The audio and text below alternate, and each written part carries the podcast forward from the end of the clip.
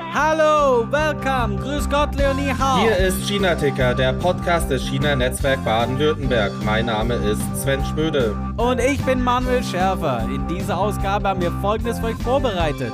Zum Jahresende sprechen wir über Reisen, Jahresrück- und Ausblicke und die dazu passende Musik. Sven nimmt sich gemeinsam mit Andreas Klein, unserem Experten für alles Digitale, den Abschied und die sofortige Wiedergeburt von LinkedIn zur Brust. Und Manuel schaut mit Konstanze Wang von der AHK auf die Stromkürzungen und Restriktionen zurück, mit denen die Unternehmen im Herbst zu kämpfen hatten. Hallo Manuel, hallo nach Taizang. Ja, hallo Sven. Ich weiß, dass es dir gerade sehr gut geht. Wir beide führen ja jetzt seit einem guten halben Jahr eine recht erfolgreiche Fernbeziehung. Aber sag jetzt doch mal unseren ZuhörerInnen, warum wir beide uns äh, physisch noch nie so nahe waren wie gerade eben. Immerhin sind wir diesmal fast in der gleichen Zeitzone. Jetzt trennt uns nur noch eine Stunde, die du mir voraus bist. Äh, ich bin nämlich jetzt seit gut zehn, zwölf Tagen in Thailand und ich, ich brauchste unbedingt mal wieder reisen. Und äh, ja, das hat ziemlich gut geklappt und ist auch ziemlich spannend hier zu sein, mal wieder in Asien und äh, tut echt gut. Äh, danke, dass du diesen wunden Punkt mit Reisen und so äh, gleich mal richtig schön mir reinreibst. Also wir sind ja hier noch in unserem goldenen Käfig, also ähm, sehr sicher, aber halt fühlt sich inzwischen äh, immer mehr wie eine Gummizelle an. Aber okay, ich glaube, bei dir gibt es vieles Spannendes zu erleben. Ja, auf jeden Fall, aber ich kann dich auch verstehen. Also ich habe äh, viele entsetzte äh, Nachrichten bei WeChat bekommen, ähm, so aller Hey Sven, das ganze Office in Peking hatet dich gerade, weil du die ganze Zeit Urlaubsfotos postest und wir nicht nach Thailand kommen gerade. ja, mein, mein Mitleid hält sich da in Grenzen teilweise. Jedenfalls. Du machst es, also äh, dein Karma-Pegel ist jetzt gerade nicht am Steigen mit solchen Kommentierungen, aber es rächt sich alles irgendwann. Du kommst dann schön zurück, wenn Omikron gleich auch ankommt. Genau, ich, ich surfe zwischen den Wellen dann äh, zurück nach Deutschland, hoffentlich äh, am Dienstag. Genau, ja, aber ähm, Thailand ist ja auch ähm, eigentlich sonst immer China sehr nahe gewesen, äh, nicht nur geografisch, sondern auch was Touristen angeht. Und man merkt das hier wirklich vor Ort, was es bedeutet, wenn nicht mehr zig Millionen chinesische Touristen im Jahr hier hinkommen und auch generell die Touristen ja gerade stark ausfallen. Also es ist wirklich, ähm, ja, also dieser Pandemie, da merkt man so richtig, in der Bubble in Deutschland bekommt man das so gar nicht so mit, wie, der, wie es dem Rest der Welt geht. Und hier ist es wirklich wie eine Naturkatastrophe in Zeitlupe. Ähm, teilweise haben mir die Leute gesagt, das ist schlimmer als der Tsunami damals. Äh, da wusste man, jetzt kann man wieder aufbauen. Aber ich war in Touri-Orten, da sah es aus wie äh, in einer Geisterstadt und ähm, ja, 95 Prozent der Bars und Restaurants geschlossen und das, was aufhat, äh, meistens sehr, sehr leer. Also das ist schon enorm, was das hier für einen Impact hat. Und äh, also negativ, aber auch positiv. Also die ähm, Hotelbesitzer und äh, Taxifahrer, mit denen ich gesprochen habe, die freuen sich zwar, äh, wenn Touristen wiederkommen, aber die sagen auch, hoffentlich sind jetzt nicht mehr ganz so viele wie vor Corona. Also die Natur erholt sich gerade äh, und es hat auch positive Seiten. Das finde ich spannend anzuschauen. Jetzt, wo die chinesischen Touristen nicht da sind, bist du ja aber dennoch äh, momentan, right in this minute, äh, ja in Chinatown. Wie fühlt sich das so an? Ist das jetzt eher thailändisch oder eher chinesisch oder? Äh? Ja, also das ist äh, spannend. Ähm, die Chinatown in Bangkok ist, ähm, ich glaube, die größte China, also Chinatown und die größte, wie sagt man so schön, chinesische Diaspora-Gemeinde weltweit. Ähm, die gibt es schon ein paar hundert Jahre und hier war, glaube ich, wenn mich nicht alles täuscht, auch eine chinesische Stadt schon von chinesischen Händlern gegründet, ähm, ehe Bangkok so richtig gegründet wurde. Ähm, früher war die Hauptstadt von Thailand weiter im Norden ähm, und die haben dann einen Krieg verloren und sind dann nach Bangkok, nach Süden weitergezogen. Ähm, und das ist hier wirklich Teil der Stadt und ein, für mich eines der spannendsten Viertel, äh, weil es auch der, El also auf jeden Fall eines der ältesten Viertel von Bangkok ist. Und ähm, hier hat man sehr viel ich würde mal sagen, chinesische Architektur, die älter ist als das, was man in China selbst oft noch sieht. Also es hat sich hier wurde es noch nicht so modernisiert. Es ist gerade ziemlich im Wandel, aber hier gibt es wirklich noch sehr viel schöne alte Gebäude. Ich bin gerade in einem Hotel, das direkt am Fluss hier ist, an diesem Chao Phraya Fluss und äh, ich glaube früher sowas wie ein Handelspier war. Also unten, wo ich vorhin Frühstück gegessen hat, kam wahrscheinlich früher die äh, Früchte und das Obst wurde rein gelagert. Das kann man jetzt hoffentlich aber nicht so interpretieren, dass äh, Bangkok historisch schon immer zu China gehört hat, oder?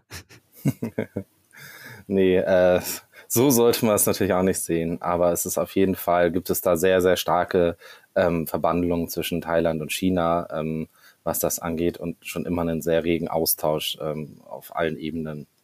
Ich konnte jetzt natürlich nur virtuell reisen. Ähm, das habe ich am Donnerstag gemacht. Heute ist ja Sonntag. Und am Donnerstag war ein kleiner Jahresrückblick und eine Vorausschau vom CNBW. Das war eine, äh, sagen wir ein Panel.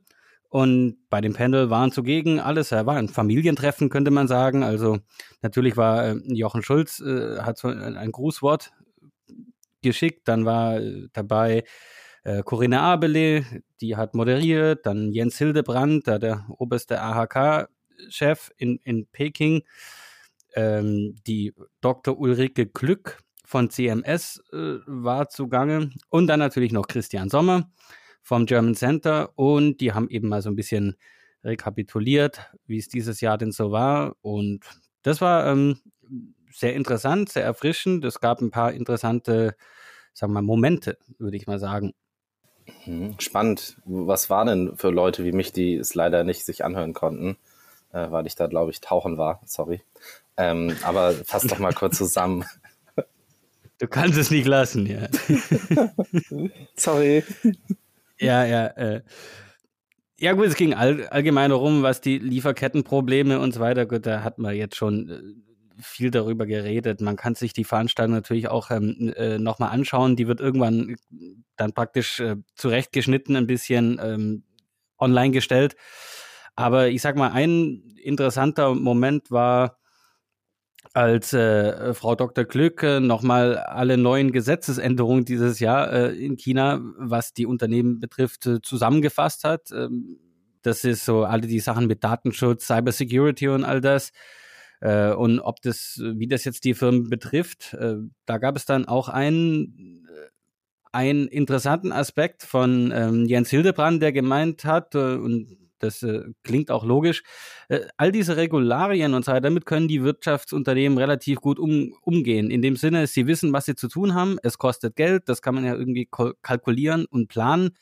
Aber jetzt die Politisierung äh, der Wirtschaft, das ist etwas, was man nicht kalkulieren kann, wo man nicht weiß, wie sich das auswirkt. Und da ist so ein bisschen Ungemach äh, am Horizont und das sorgt für viel ja, Unsicherheit. Und der Trend ist äh, klar, dass die Firmen, die in China sind, investieren weiter in China, aber die Direktinvestitionen oder Neuinvestitionen von Deutschland nach China, die sind äh, wohl durchaus zurückgegangen. Also letztendlich die, die hier sind, die äh, machen weiter und versuchen auch, ähm, sich unabhängiger oder, oder sagen wir mal, wirklich zu lokalisieren.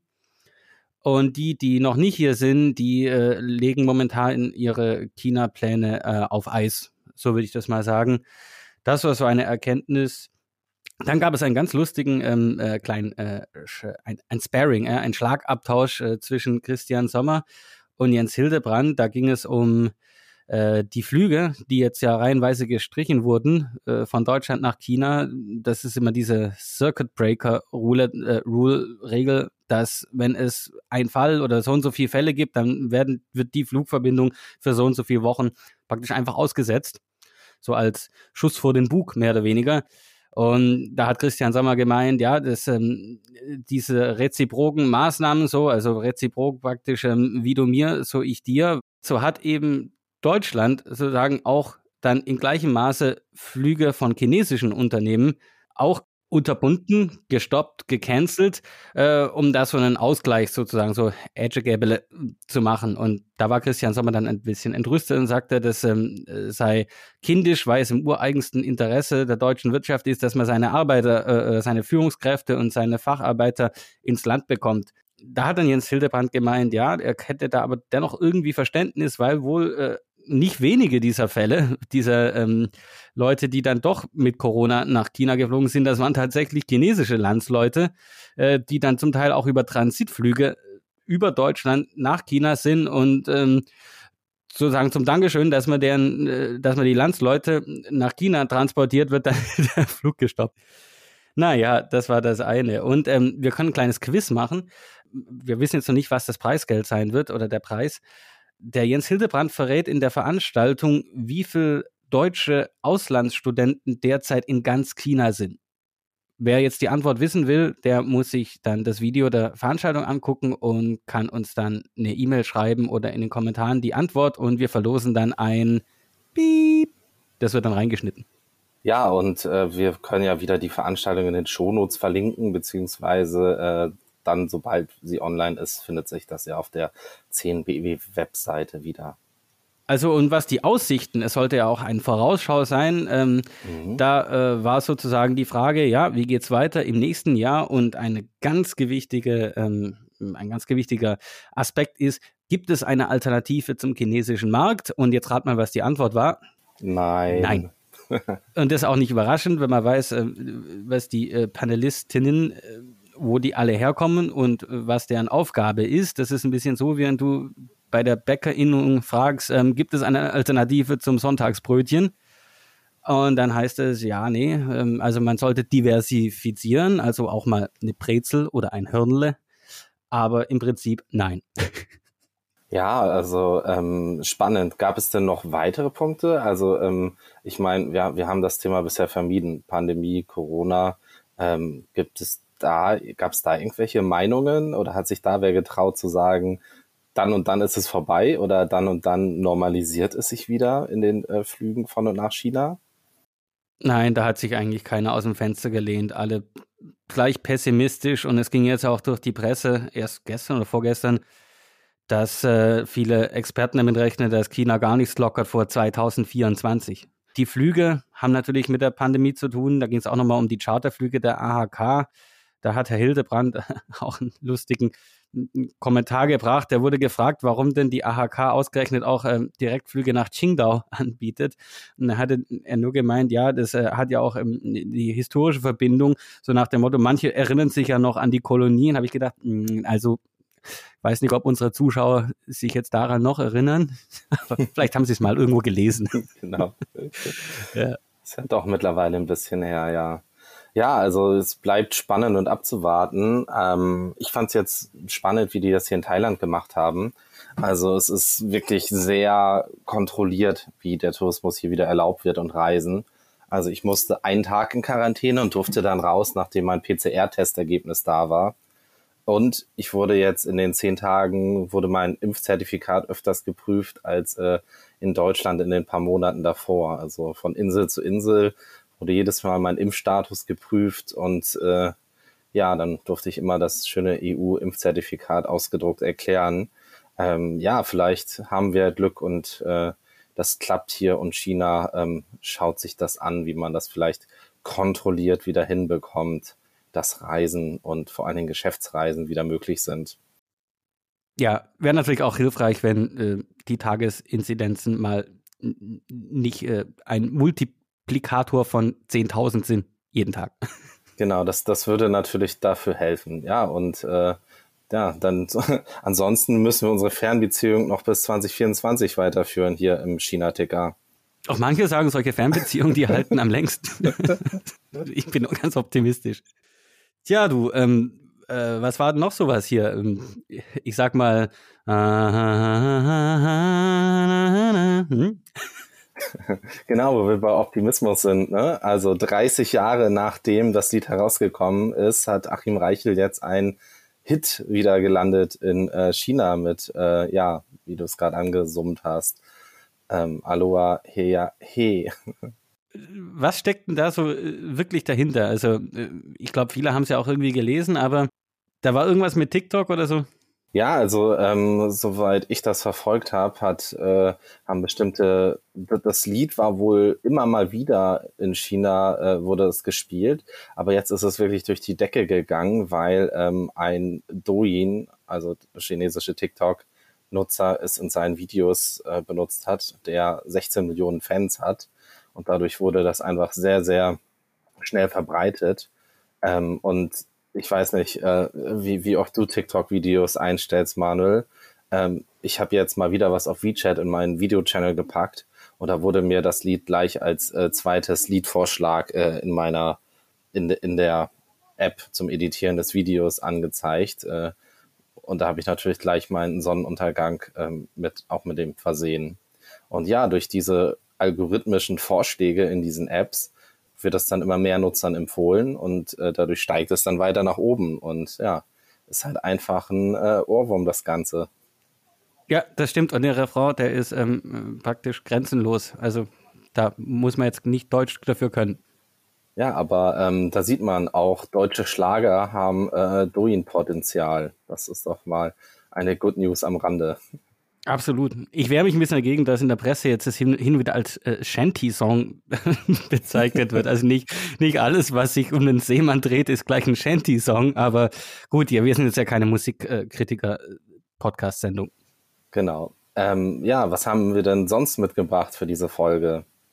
Ich hatte ein Gespräch, das habe ich jetzt äh, schon vor knapp einem Monat äh, geführt mit äh, Frau Konstanze Wang von der AAK. Da ging es um die äh, Power Cuts. Ähm, das hat es nicht mehr in die letzte Folge geschafft, weil da ging es ja um unseren Koalitionsvertrag. Aber es ist eigentlich äh, auch ein bisschen äh, ein Teil unseres Jahresrückblicks, könnte man sagen, weil das war ja auch ein, ein großes Ding im, im Herbst. Ja, und das ist ja auch ein Thema, selbst wenn es vielleicht jetzt gerade nicht mehr so akut ist, ähm, was ja durchaus anzunehmen ist, dass das Thema ähm, uns nicht verlässt und wahrscheinlich nächstes Jahr nochmal zurückkommt, wenn mich nicht alles täuscht. Und du hattest, glaub noch mal was, ein Update, ein Update zu LinkedIn. Genau, LinkedIn, also es ging ja durch die Presse, LinkedIn zieht sich aus China zurück, LinkedIn, das Linked nächste. Linked Out, äh, der Sunset, äh, LinkedIn ergibt sich der Zensur und äh, verschwindet. Ja, dazu hat Andreas Klein, ähm, mit dem habe ich gesprochen, der hatte ja auch vor einem Monat ähm, einen Erfahrungsschatz gemacht für das 10BW. Dafür gibt es jetzt übrigens auch die Aufzeichnung, die verlinken wir natürlich auch in den Shownotes. Und jetzt war es soweit, äh, LinkedIn ist weg aus China.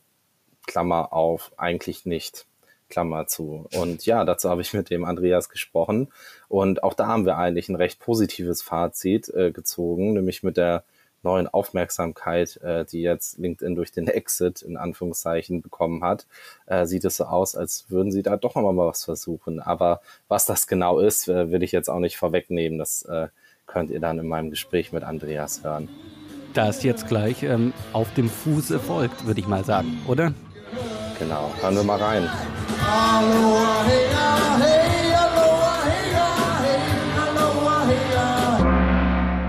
Heute spreche ich mit Andreas Klein, dem Co-Founder der Klei GmbH ähm, aus Karlsruhe und Guangzhou über das Thema LinkedIn. Nämlich jetzt ist es soweit, der Sunset hat stattgefunden. Andreas, erstmal willkommen. Magst du dich den Hörern kurz vorstellen, die dich noch nicht kennen? Ja, vielen Dank, Sven. Äh, schön hier zu sein. Ja, mein Name ist Andreas Klein. Ähm, wie du schon gesagt hast, ich bin der Co-Founder der Klein GmbH. Wir haben uns auf Marketing spezialisiert, auch für den chinesischen Markt. Alles, was man darunter sich vorstellen kann, natürlich hauptsächlich WeChat und die sozialen Medien und natürlich auch ein kleiner Teil äh, LinkedIn. Und äh, deswegen gab es da auch vor, vor ein paar Wochen den CNBW-Erfahrungsschatz zum LinkedIn-Rückzug aus China. Und damals haben wir ja noch ein bisschen gemutmaßt darüber, was denn da alles passiert. Also wir haben Nachrichten ausgewertet und geguckt, was es denn für eine Bedeutung hat überhaupt LinkedIn in China und was da passieren kann. Jetzt sind wir natürlich äh, vier Wochen später um einige schlauer, denn der Sunset ist passiert und ähm, auch eine neue App oder eine neue Plattform ist gelauncht. Ja, danke dir. Genau, wie du gesagt hast. Also ähm, wie immer in dem China-Marketing-Business passiert in kurzer Zeit ganz viel und ganz schnell. Und jetzt, ähm, wir nehmen das ja heute am 17.12. auf, also knapp einen Monat nach deinem Erfahrungsschatz. Und jetzt ist es ja soweit gewesen, diese Woche Dienstag beziehungsweise Mittwoch am 14.15. LinkedIn ist nicht mehr verfügbar. Wie wirkt sich das aus in China? Also kannst du einmal den Status quo beschreiben? Was passiert, wenn jetzt ein Chinese in die App geht oder LinkedIn aufruft im Browser. Genau, also wenn man jetzt LinkedIn aufruft, also die LinkedIn CN-Seite, dann äh, wird man darauf verwiesen, dass es jetzt eine neue Plattform gibt, ähm, die heißt In Career. Nicht so wie wir ursprünglich angenommen hatten in Jobs, sondern jetzt In Career. Und wie angekündigt hat es sich jetzt haupt, handelt es sich hauptsächlich um eine Plattform, die ähm, Recruitern zur Verfügung stehen soll. Und einige Sachen haben sich geändert. Bleiben wir erstmal bei dem, was gleich geblieben ist. Gleich geblieben sind, die Profile sind gleich geblieben erstmal, ja, also die Profile wurden nicht gelöscht. Auch die Verbindungen zu den ersten Kontakten, die man schon vorher hatte, bleiben weiterhin bestehen. Der große Punkt auch, der Grund des Rückzugs war ja auch, dass ähm, dieser Social Feed also die Möglichkeit, Inhalte zu teilen und sich anzugucken und zu kommentieren und diese Community, das wurde jetzt alles natürlich ab. Gleich geblieben ist auch, dass man sich vernetzen kann, allerdings über eine andere Möglichkeit, und zwar über die Telefonnummern und über den QR-Code. Da kann man natürlich zu Recht sagen, das ähnelt sehr an WeChat. Ähm, und muss man gucken, wie sich das dann in Zukunft entwickelt, ob die Leute das dann auch nutzen, um sich gegenseitig zu vernetzen. Weiterhin ist gleich geblieben, dass die Accounts, der, die Firmenaccounts bestehen bleiben. Ja, das heißt also, chinesische Firmen haben auch weiterhin die Möglichkeit, im globalen LinkedIn zuzugreifen, wenn sie eben auf die Plattform zugreifen können, das heißt, aus, sich außerhalb von China befinden.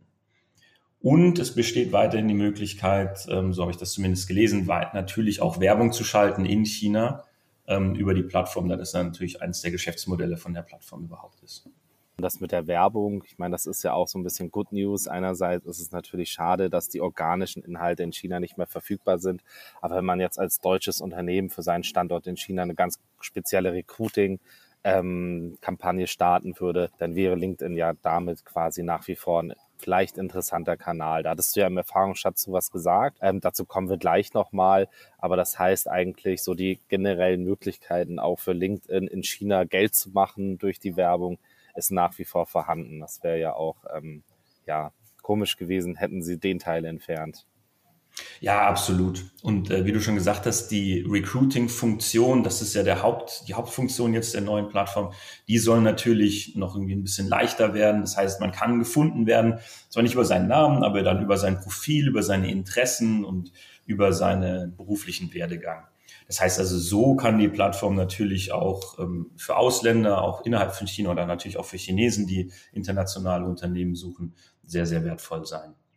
Leider fehlt halt äh, das, was natürlich von vielen auch genutzt wird, sich kennenzulernen oder auch mal über den Profil zu stolpern, über Artikel oder dann im Newsfeed angezeigt zu bekommen, was denn meine Kontakte so lesen oder geliked oder kommentiert haben. Also man begegnet sich dann nicht mehr zufällig über diese Plattform. Ja, das funktioniert nicht. Kann sich aber natürlich dadurch, dass die Profile weiterhin bestehen, auf dem internationalen Parkett natürlich darüber vernetzen. Ja, also das funktioniert weiterhin, nur halt nicht mehr so einfach zugänglich von, äh, von China aus. Zu der ähm, Beliebtheit von LinkedIn China hattest du ja auch schon im Erfahrungsschatz einiges geteilt. Wir wollen jetzt nicht alles wiederholen, was du da an der Geschichte von LinkedIn, was super spannend war, ähm, geteilt hast, wiederholen hier. Dafür gibt es ja auch die Aufzeichnung von dem Erfahrungsschatz, die wir in den Shownotes verlinken. Aber vielleicht so ein kleines Wrap-up. Das, was jetzt wegfällt, ist natürlich sehr schade. Aber wurde das eigentlich in China so genutzt wie bei uns in der Masse der Bevölkerung? Ja gut, also LinkedIn wurde, hat innerhalb von China, wenn man nur innerhalb von China das betrachtet, eigentlich keine Rolle gespielt. Ja, also LinkedIn hatte zwar eine ähm, vergleichsweise hohe Nutzerzahl von 50 Millionen für LinkedIn, allerdings für eine chinesische Plattform war das ähm, nicht vergleichbar mit anderen Plattformen wie MyMy zum Beispiel. Ja. Und deswegen ist es sehr interessant gewesen, eben um sich Inhalte zu teilen oder im internationalen Kontext. Aber auch dort ähm, stehen nach wie vor andere Methoden zur Verfügung. Ja, jeder weiß, um WeChat kommt man nicht drum rum. Das heißt, wenn man sich mit Chinesen verlinken möchte, ähm, hat man natürlich weiterhin die Möglichkeiten, es auch über äh, WeChat und andere Plattformen zu tun. Deswegen innerhalb von Chinas hat es kaum eine Rolle gespielt, im internationalen Kontext eher. Chinesische Firmen, die LinkedIn genutzt haben, haben tendenziell das genutzt, um auch auf dem internationalen Parkett irgendwo Abnehmer oder Kunden zu finden. Und ähm, natürlich haben auch viele Expats das genutzt, ja, als, als Social Media Plattform, die einfach zugänglich war. Ähm, letztendlich äh, viele, die sich mit China auskennen, wissen, es gibt Technologien, die äh, Game Changer Technologien, die es dennoch äh, möglich machen, auf die Plattform zuzugreifen. Und ich habe jetzt tatsächlich in den ersten paar Tagen auch nicht feststellen können, dass die Expats, denen ich folge oder denen ich vernetzt bin ähm, in China, dass die da weniger gepostet oder weniger aktiv waren. Wie geht's dir? Hast du da irgendwas festgestellt? Nee, es sah bei mir ähnlich aus. Ich habe das Gefühl, das ist jetzt einfach eine weitere App-Plattform, die man über die von dir genannten Technologien aufruft und nicht mehr ohne. Naja, ich meine, wenn man in China ist, weiß man das ja, dass man, wenn man ausländische Apps nutzt, dass man dann eh meistens äh, noch eine andere App anstellt, um darauf zuzugreifen. Von daher, man muss sich, glaube ich, da auch so ein bisschen ähm, vor Auge führen, dass das ja doch jetzt wahrscheinlich von den 50 Millionen, ich kenne die aktuellsten Zahlen nicht, was Experts in China angeht. Die Zahl ist ja leider sehr stark zurückgegangen jetzt in der Pandemie. Ähm, aber es sind wahrscheinlich nicht sehr viele Menschen, wahrscheinlich auch nicht die Kernkundengruppe von LinkedIn in China gewesen. Es wird natürlich jetzt ein paar geben, ähm, vor allen Dingen Chinesen, die sich international vernetzen konnten und Informationen bekommen haben, die jetzt die Leidtragenden sind. Ähm, aber wie siehst du das? Chinesische Unternehmen wie Abnehmer im Ausland suchen, für die gibt es vielleicht ja weiter Möglichkeiten bei LinkedIn China. Wahrscheinlich können die sich irgendwie verifizieren lassen, um da nach wie vor aktiv zu sein. Könnte ich jetzt mal ähm, mir vorstellen. Kennst du da schon Optionen oder hast du da schon was gehört? Also gut, äh, eine Option ist ja, dass die chinesischen Unternehmen, dass die Profile nicht gelöscht werden. Also die Profile sind weiterhin sichtbar, man kann nur von China dann nicht mehr so einfach darauf zugreifen. Aber rein theoretisch, also nehmen wir beispielsweise aus Hongkong oder auch auf dem internationalen Parkett, ähm, dort können die Firmen dann natürlich weiterhin ihr, ihren Account pflegen oder auch natürlich von jemandem pflegen lassen, der auf, darauf Zugriff hat. Das heißt, die Accounts bleiben bestehen. Es besteht weiterhin die Möglichkeit, auch für chinesische Unternehmen sichtbar zu sein und auch mit den Leuten in Kontakt zu treten. Und wie gesagt, es sind ja die bestehenden Kontakte werden ja nicht gelöscht. Das heißt, auch das Profil ist weiterhin da. Und man kann auch, und das muss ich dann noch zeigen, ähm, mit den Leuten weiter in Kontakt bleiben und schreiben. Also diese Funktionen sind nicht betroffen davon. Mhm. Wie suchst du es denn sonst? Also, wenn wir es jetzt mal ein bisschen zusammenfassen, was weggefallen ist und was nicht weggefallen ist. Ähm, wir beide, im Marketing arbeiten, wir haben nach wie vor Optionen, ähm, sogar auf LinkedIn weiter Werbung in China zu schalten. Das heißt, für uns ist ja eigentlich nur der organische Content der Company Pages und den äh, Personenaccounts ähm, posten, die Chinesen nicht mehr lesen können, ähm, weggefallen. Aber die meisten anderen Möglichkeiten sind noch da wie schlimm ist es jetzt wirklich, dass das jetzt so ist? das jetzt ein richtiger Sunset oder wie schätzt du es ein? Ja gut, ähm, also aus Marketingperspektive ähm, sehe ich das gar nicht als kritisch an. Ja, also das, wenn man Marketing in China betreibt, ob das jetzt B2C oder B2B ist, hat man einen ganzen Blumenstrauß an Möglichkeiten, ähm, mit denen man dort arbeiten kann. Und LinkedIn tatsächlich jetzt sozusagen aus, aus unserer Erfahrung heraus kommt, ist in der Prio-Liste nicht ganz oben. Also definitiv eher weiter unten angesiedelt. Das heißt, wenn man chinesische Endkunden oder Geschäftspartner erreichen möchte, dann ist nicht LinkedIn die Plattform Nummer eins, auf der man sich bewegt. Mhm. Ähm, da gibt es viele Möglichkeiten. Man nimmt äh, WeChat, äh, Zhihu, Weibo, Xiaohongshu, die ganzen äh, Social Media Plattformen und alles, was man in der Suchmaschinenoptimierung so machen kann, das sind die ersten Sachen, die man tut. Ähm, man kann Synergieeffekte nutzen, wenn man sowieso auf äh, LinkedIn unterwegs ist, ähm, kann man dort mit relativ geringem Aufwand natürlich seine Inhalte verbreiten. Die werden jetzt natürlich nicht mehr von den Chinesen gesehen, die auf die Plattform zugreifen können. Ich schätze aber, dass sie vorher auch nicht wirklich stark gesehen wurden von, von denen, die man erreichen wollte. Was das Thema Employer Branding angeht, hat LinkedIn natürlich mit der neuen Plattform InCareer nochmal die Möglichkeit, ähm, was zu tun. Also als internationaler Arbeitgeber in China aktiv zu sein, was eine sehr wichtige Geschichte auch ist. Dann kann man LinkedIn weiterhin nutzen. Ich würde aber generell auch dazu raten, nicht nur darauf zu setzen, sondern auch die lokalen Plattformen ähm, mit reinzunehmen. Hm wenn ich mir angucke, wie die Medienberichterstattung, ich glaube vor zwei Monaten jetzt oder sechs Wochen, ich weiß gar nicht mehr, wann das angekündigt war, das war ja doch sehr negativ formuliert und in Richtung von Zensur und ähnlichem. Aber wenn man sich jetzt das mal im, so ein bisschen in der Rückschau anschaut, ist nicht vielleicht jetzt sogar diese Aufmerksamkeitswelle ähm, dass LinkedIn es ändert und ein neues Produkt in China eigentlich launcht. Könnte das nicht sogar jetzt endlich der Durchbruch sein, was Recruiting und die Jobplattform angeht in China? Ja, also das könnte natürlich sein. Also ich meine, das hat jetzt sehr viel Aufmerksamkeit erlangt, auch in China selber. Ja, also das heißt auch, Diskussionen auf Weibo, die, die, allerdings auch in beide Richtungen liegen. Ja, also man sagt, ach, wenn ich Leute nur noch über QR-Code hinzufügen kann, das, dafür habe ich ja schon WeChat. Ja, also aber definitiv, ähm, die Aufmerksamkeit war da. Und ich kann mir vorstellen, dass es jetzt in das, in das Bewusstsein gerückt ist und auch ähm, mit einem stärkeren Fokus auf den Service, den LinkedIn oder InCareer jetzt letztendlich anbietet, in China auch so ein bisschen klarer wird, was sie machen. Ja, oder beziehungsweise ähm, einfacher zu nutzen ist für die Chinesen oder für eine, für eine breite Anzahl an Chinesen, die daran interessiert sein könnten. Mhm. Vorher war es da tatsächlich eine große Plattform, die sehr viele Sachen anbieten wollte. Davon gibt es einfach Native Apps in China, ja, die das alles viel größer und schon viel besser umgesetzt haben. Und jetzt mit einem klareren Profil kann ich mir vorstellen, dass LinkedIn in China auch ähm, erfolgreicher wird dadurch. Ja, spannend. Ich bin mir sicher, dass wir dazu nochmal sprechen werden, Andreas. Danke dir für das Update. Ähm, wie gesagt, den Erfahrungsschatz mit äh, der super spannenden Historie von LinkedIn in China ähm, gibt es in den Shownotes. Ähm, der ist verfügbar. Und ähm, ja, ich denke, das ist jetzt nicht das Ende von LinkedIn in China, sondern vielleicht nochmal der Versuch, äh, so richtig durchzustarten mit einem klaren Profil, ohne sich zu verzetteln in Kriege mit WeChat und Co., sondern einfach ein sehr spezielles Angebot zu schaffen. Dr. Konstanze Wang, aufgewachsen in Bremen, studierte dort sowie in Köln und Peking Wirtschaftssinologie und Regionalwissenschaften, ist seit 2018 mit Themen der Interessenvertretung bei der AHK, der Auslandshandelskammer in Shanghai beschäftigt.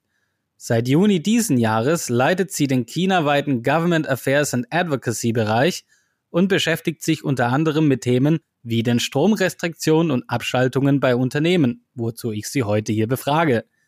Liebe Frau Wang, herzlich willkommen im China-Ticker. Ja, vielen Dank, dass ich heute dabei sein kann. Ich freue mich sehr. Frau Wang, die Strombegrenzungen und Abschaltungen dieses Jahr begannen im Spätsommer und so um die Zeit der Ferien zum Nationaltag am 1. Oktober. Gab und gibt es hierbei signifikante regionale Unterschiede bei Art, Dauer und Zielgruppen dieser Einschränkung? Tatsächlich begann es, also dass es wirklich mit diesen plötzlichen Stromabschaltungen begann, das war dann Ende September ähm, wo dann wirklich ähm, über Nacht äh, oder ganz plötzlich der Strom abgestellt wurde, ähm, in vielen Provinzen äh, über ganz China verteilt. Und äh, dann war die Hoffnung, dass sich das in den oder nach den Oktoberfeiertagen hauptsächlich wieder bessert, was dann aber nicht der Fall war. Im Oktober waren dann auch, auch noch plötzliche Stromabschaltungen oder große Einsparungen. Ähm, wir hatten eine Survey gemacht ähm, und Unternehmen dazu befragt in ganz China und da lässt sich, also zu dem Zeitpunkt, es ließ sich noch nicht wirklich ein Muster ähm, erkennen. Ne, es waren durchweg verschiedene Branchen äh, betroffen. Ähm, es war erstmal auch noch so ein One-Fits-All-Approach, erstmal überall den, den Strom abschalten. Also das vielleicht so eine Gemeinsamkeit, ne, dass das immer sehr plötzlich kam und ähm, äh, dass das unabhängig davon, wie energiesparend die Unternehmen eigentlich waren, also sehr, sehr querbeet, zumindest so in dieser ersten Zeit. Aber es kristallisierte sich dann schon äh, so ein bisschen raus, dass es doch eher die energieintensiven Unternehmen sind. Äh, das kann man dann schon sagen, ja. Was man ja so mitbekommen hat, war jetzt zum Beispiel im Nordosten Chinas äh, hat es ja durchaus auch äh, zum Beispiel Wohngebiete betroffen. Ähm, ich habe da eine Geschichte irgendwo gelesen, dass sogar äh, eine, eine, halbe Familie in einem, äh, in einem Lift stecken blieb. Aber jetzt im Gebiet des Yangtze-Deltas, hier sind von den Beschränkungen ja meiner Beobachtung nach in erster Linie Industriebetriebe betroffen. Kann man bereits irgendwas zur Zahl der betroffenen Betriebe sagen und äh, was die jetzt, sag mal, bisher noch kurzfristigen wirtschaftlichen Folgen angeht? Ähm, nee, also das, das kann man schwierig sagen. Man kann nur sagen, es waren wirklich äh, viele betroffen. Es waren tatsächlich auch welche betroffen, die auch gerade eben neues Investment angekündigt haben oder so. Also äh, ganz schwierig zu sagen, ähm, wie viele es letztlich waren, äh, aber wirklich viele, äh, vielleicht auch sogar die Mehrheit. Ähm, Äh, das kann man jetzt quantitativ äh, nicht äh, feststellen. Und die Folgen, ähm, ja, die waren schon gravierend, teilweise Kapazitätseinbußen bis zu 30, 40 Prozent über diesen Zeitraum von ein paar Wochen. Ähm, teilweise waren Lagerbestände noch ausreichend vorhanden, sodass der Effekt schon erstmal noch abgefedert werden konnte. Allerdings so in den Lieferketten dann auch. Also bei irgendeinem Zulieferer hakt es dann auf jeden Fall oder auch auf der Kundenseite. Man selbst konnte vielleicht noch an den Kunden liefern, aber andere Zulieferer eben nicht. Ähm, von daher, also das hakte dann schon ziemlich in dem Zeitraum. Die Lieferkettenproblematik ist zurzeit ja überall auch in den internationalen Medien zu sehen. Da geht es ja natürlich auch wegen Weihnachten um die Bescherung. Wie viel ist denn da ungefähr jetzt auf diese Stromkürzung zurückzuführen oder kann man das auch schwer sagen? Man hört immer äh, Microchips und, und, und dann die, der ganze äh, Logistikbereich, die Schiffe, die Container. Wie spielt da der Strom noch mit? Hm, das ist äh, auch ein Faktor, der auf jeden Fall auch mitzurechnen ist. Ähm, das ist jetzt natürlich sehr die Frage, kommt das jetzt nochmal den Winter? Also wenn es jetzt bei dem Zeitraum bleiben sollte, ist der Faktor sicherlich kleinerer als äh, das gesamte Logistikproblem äh, und ähnliche Störungen in der Lieferkette. Äh, das würde ich jetzt grob so einschätzen. Ähm, aber das ist halt die Frage, ähm, kommt da eben nochmal was? Ähm, also wir sprechen ja mit verschiedenen Governments und äh, so vom Eindruck her, also die Lage hat sich schon äh, stabilisiert, das muss man sagen. Jetzt sowieso ähm, über ganz China hinweg äh, ist es momentan erstmal auch wieder gut. Ähm, allerdings äh, für den Winter teilweise sind Einsparungen äh, angekündigt, äh, jetzt auch nichts was ganz neu ist. Also das ist ja sowieso über das Jahr hinweg. Also es, es war schon klar, das wird ein Jahr, wo Energie nicht im Überfluss da ist. Äh, das war vorher schon klar. Ähm, aber im Winter muss man sich schon so ein bisschen drauf einstellen. Ähm, es ist natürlich zu hoffen und äh, womöglich wird es nicht diese plötzlichen Cuts äh, auch geben in dieser Intensität. Ähm, aber es ist auf jeden Fall mit Einsparungen auch zu rechnen. Ähm, also es ist auf jeden Fall in der, dieser Gesamtfrage jetzt gerade auf Weihnachten hin auch ein Faktor sicherlich, ähm, aber dieses Logistikproblem und überhaupt Vorlieferprodukte, die ganze Rohstoffproblematik, äh, das äh, spielt sicherlich auch sehr stark oder auch sogar stärker noch mit rein. Sie sagten, es war schon voraussehbar oder man konnte da schon einschätzen, dass es zu Strombegrenzungen oder Energiebegrenzungen kommen wird. Hatte das jetzt irgendwas mit Corona zu tun? Die allgemeinen, äh, sagen wir mal, Auflagen, Umweltschutz und so weiter. Traditionell war immer der Beginn der Heizperiode, wo dann vor allem der Smog äh, stärker wurde. Wie war diese Voraussehbarkeit und worauf hat sich die begründet? Können Sie da was dazu sagen? Hm. Naja, doch klar, ähm, um die äh, Dekarbonisierungsziele, um die Dekarbonisierungsziele zu erreichen, äh, auf jeden Fall, also 2030 zählt den Peak und 2060 die Carbon Neutrality, ähm, gab es, äh, gibt es natürlich Pläne und es wurden über das Jahr hinweg, äh, wurden auch Kohleminen geschlossen, auch aus Sicherheitsaspekten auf jeden Fall, ja. Das ist ja auch eine große Problematik hier. Und äh, es gibt äh, jetzt, es gab gerade Berichte, äh, die das untersucht haben, dass auch hier sich die NDRC, die National Development Reform Commission, sich da auch ein bisschen verkalkuliert hat, ähm, da relativ streng vorgegangen ist, von Provinz zu Provinz natürlich auch unterschiedlich. Ähm, dann kam ja im äh, Sommer, Mitte August war es, auch noch diese Liste heraus, wo die Provinzen bewertet worden sind nach ihren Zielerreichungen äh, hinsichtlich Energieverbrauch und Energieintensität. Und da waren ja zehn Provinzen, die diese roten Punkte hatten. Und äh, man kann auch hier nicht sagen, dass jetzt genau die von den Powercuts äh, betroffen waren. Nicht nur, da, da spielen dann, also wie gesagt, es sieht nicht nach einer riesen koordinierten Aktion aus Ende September. Ähm, da spielen jetzt auch viele Dinge mit rein, aber es ist äh, auf jeden Fall ein Thema, was es schon gab. Mich würde mal interessieren, wie laufen denn solche oder wie liefen, so höre ich jetzt ein bisschen raus, ist es ja schon ein klein bisschen im Rückspiegel, aber wie, wie liefen denn die Ankündigungen und dann auch die Durchsetzung dieser Power Cuts ab? Also ich habe in äh, einigen WeChat-Gruppen, wo viele Unternehmer und, und ja Leute die in den Fabriken praktisch irgendwelche Funktionsrollen haben, die haben immer beklagt, dass sie wieder eine Notice bekommen haben oder sowas. Allerdings hat man relativ wenig gehört, ob dann tatsächlich jemand dasteht mit, mit der Zange und das Kabel abklemmt. Ja, mit den Notices, das ist wirklich äh, ja tatsächlich die Gemeinsamkeit über ganz China hinweg, dass die entweder per SMS, per WeChat, mündlich oder manchmal gar nicht kamen. Und äh, genau, also mit der Zange, nee, das habe ich jetzt auch noch nicht gehört, aber dann ist der Strom eben einfach weg. Und äh, was die Unternehmen dann direkt gemacht haben, äh, den, den Dialog oder viele Unternehmen den Dialog zum Power Supply Büro zu suchen, zum Lokalen und äh, am besten auch noch mit dem Industriepark noch zusammen oder mit anderen Ansprechpartnern auf Distriktebene und da gemeinsam was zu verhandeln. Und wir haben da einige Beispiele, wo das auch ganz gut geklappt hat. Ähm, es wurden dann äh, in den Regionen ja verschiedene äh, sozusagen Rhythmen festgelegt, zum Beispiel zwei Tage produzieren, zwei Tage dann äh, aus und Ruhe oder drei, vier Modus, also drei Tage produzieren, vier Tage dann aus. Ähm, und sowas konnte verhandelt werden tatsächlich von einigen Unternehmen. Also ein Unternehmen hatte zum Beispiel äh, dann so Projekte, die sie äh, mal irgendwann hatten, wo sie schon sehr viel Energie gespart haben, vorgelegt, um zu zeigen, ja, wir haben das damals so gut hingekriegt, weil wir eben einen bestimmten Stromintervall auch hatten.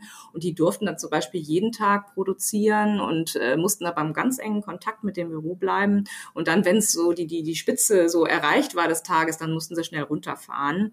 Geht aber dann eben nur, wenn so ein Runterfahren in 20 Minuten möglich ist. Ne? Also das ist so ein Best-Practice-Beispiel, was da halt ganz gut funktioniert einfach. Und äh, bei manchen gerade so Processing, Manufacturing, das ist natürlich ganz schwierig. Also da muss mindestens die Produktion vier Tage am Stück laufen, sonst äh, hat man nur noch Kosten. Und was sich da direkt auch anschließt, ist ja dann, dass äh, die Olympischen Spiele im Februar sind, wo dann eben aus anderen Gründen, nämlich blauer Himmel, äh, vielleicht auch Produktionskürzungen sein könnten, gar nicht wegen Strom, sondern eben wegen der Anforderung. Also irgendwie begleitet das Thema dann sicherlich die Unternehmen, dann gerade im Norden auch. Hm, das berühmte G20 Blau, ja.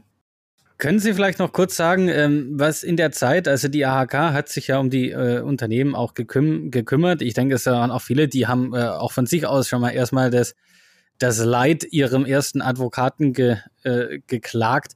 Was konnte denn praktisch erreicht werden in, sag mal, Verhandlungen oder ähm, was konnte die AHK da, da rausholen? Genau, also unser erster Impuls ähm, Ende September war dann sofort, dass wir erstmal an die Zentralregierung und die Provinzregierung, einige Städte, dass wir erstmal Briefe hingeschickt haben und gleichzeitig auch kommuniziert haben, einfach um jetzt sofort dieses Signal zu senden, oh, hier ist jetzt was im Argen. Ne? Also guck da jetzt mal drauf.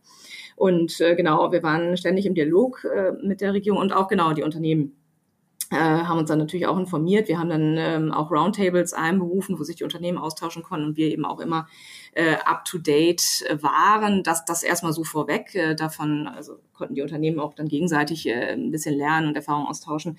Wie zum Beispiel kommuniziere ich jetzt äh, mit den Behörden oder äh, was mache ich zum Beispiel? Andere praktische Lösungen sind ja noch, man investiert in so äh, Batterien, die dann über Nacht äh, Strom speichern, den man dann zur Verfügung hat oder man legt mehr in die Nachtschicht. Also da gab es ja alle möglichen ähm, Dinge, äh, die sich Unternehmen dann kurzfristig oder jetzt mittelfristig, wie Investitionen in Solarpanels etc., überlegen, worüber, also wo wir die Plattform halt geboten haben. Und wir hatten insgesamt aber doch den Eindruck, weil wir hatten ja wirklich sofort den Kontakt gesucht, also dass sie da auch recht überrascht waren und äh, dass dann jede Stadt ihren eigenen Ansatz auch hatte. Das heißt, äh, wir haben da wirklich versucht, mit vielen Städten auch zu reden, weil jede Stadt hatte einen anderen Ansatz und wir konnten dann die Unternehmen auch ganz gut informieren. Zum Beispiel eine Stadt hatte dann Whitelists. Ich meine, die Kriterien waren nicht besonders klar, haben wir auch nicht äh, rausgekriegt, wie man auf diese Whitelist kommt, aber sowas gab es zumindest. Und das ist so ein Anhaltspunkt für Unternehmen dann auch, äh, wenn sie selber mit der Regierung reden oder es, es so ABC-Kriterien, in die die Unternehmen eingeteilt werden und so. Und wir haben da so ein bisschen versucht, überhaupt Licht ins Dunkel zu bringen. Ne? Äh, was wir jetzt weitermachen, also wir, wir nehmen den Faden ja auf, das Thema geht ja fließend über in das Thema äh, Decarbonization oder Going Green, wenn man es ein bisschen allgemeiner fasst. Also zum Beispiel Green Factory Standards machen wir darauf aufmerksam. Ähm, wir gucken, ob es Incentive gibt auf lokaler Ebene für die Unternehmen, dass sie da in Green Building investieren etc. Wir versuchen die Frage zu klären, die noch äh, ja relativ unklar ist für viele, wenn sie jetzt in Solarpanels investieren, ähm, wie viel von dem Strom können sie eben selber benutzen und dafür, dass sie eben was einspeisen auch ins Netz, würden sie dann bei den äh, möglichen nächsten Power Shortages irgendwie äh, ja rewarded werden dafür. Das heißt, äh, deren Power würde keinen Influence, keinen Einfluss haben. So, das sind alles so ein bisschen die offenen Fragen, an die wir jetzt so äh, nahtlos anknüpfen und die wir der Regierung stellen und den Lokalregierungen. Sehr gut, sehr gut. Ich äh, bedanke mich ganz herzlich für die Ausführungen. Ähm, wir hoffen mal, dass wir zumindest äh, soweit jetzt, wo es ein bisschen kälter wird, dann hauptsächlich meistens im Warmen sitzen, dass dann die Anlagen auch weiterlaufen. Die Unternehmen äh, können ja auch kreativ werden, wie sie ja schon ausgeführt haben. Also dann beim nächsten Powercut kann man ja alle Teambuilding-Maßnahmen der nächsten zehn Jahre mal einfach vorziehen. Herzlichen Dank nochmal für das Gespräch. Äh, Würde mich freuen, wenn wir das mal wieder machen. Vielleicht außerhalb von irgendwelchen Krisen. Ja, sehr gerne. Nochmals vielen Dank. Ich danke auch. Tschüss. Ja, das war noch wieder eine spannende Folge vom China-Ticker, Manuel. Ähm, was steht bei dir in der nächsten Zeit an? Wird Weihnachten gefeiert? Hm, Weihnachten, ich versuche zum ähm, äh, Heiligabend oder zum Weihnachtstag Gottesdienst nach Shanghai zu gehen. Es ist ein bisschen immer eine Frage, je nachdem, wie gerade, ob es einen Fall zum Beispiel gibt in Shanghai, dann ist sofort wieder komplett Shanghai mit einem Sternchen versehen und das wäre dann blöd. Das habe ich mir vorgenommen. Und ich würde mal sagen, ich wünsche euch auf jeden Fall eine schöne Weihnachtszeit. Ähm, leider ohne Christkindlesmarkt und so weiter. Den gibt's in Shanghai, habe ich gelesen, war nicht dort. Aber trotzdem, hm, habt bitte ein besinnliches, äh, ein paar besinnliche Festtage und runterkommen, abschalten. Ja, aber ähm, dann äh, genießt doch mal den Weihnachtsmarkt in China. Ich, so ein bisschen neidisch ist man dann ja doch als Deutscher, nachdem äh, wir schon unsere Volksfeste, Oktoberfeste etc. absagen mussten und ihr sie feiern konnten äh, passiert das gleiche jetzt auch mit Weihnachtsmärkten. Aber so ist die Welt gerade. Ähm, deswegen ja auch von mir frohe Weihnachten, gute Festtage und, und einen guten Rutsch. Und einen guten Rutsch. Und ja, bleibt gesund und passt auf euch auf. Das ist, glaube ich, das Wichtigste äh, für dieses Jahresende. Wir sehen uns in 2022. So viele Zweien wie noch nie. Wow, ja. Bis 2022. Ciao. Ciao.